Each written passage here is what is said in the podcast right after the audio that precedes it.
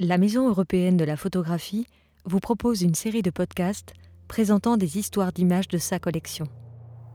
Masaïsa Fukase est né en 1934 à Bifuka, dans la sous-préfecture de Kamikawa. En 1956, il termine des études de photographie à la Nihon University à Tokyo. Il travaille ensuite pour une maison d'édition et diverses agences de publicité avant de devenir photographe indépendant en 1968.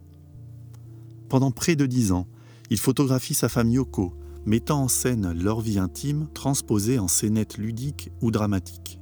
En 1976, incapable de supporter plus longtemps la vie conjugale, il décide de retourner à Hokkaido, sa région natale au nord du Japon, et réalise alors la série Solitude of Ravens, photographiant notamment les corbeaux comme symbole de sa tristesse et de son vide intérieur.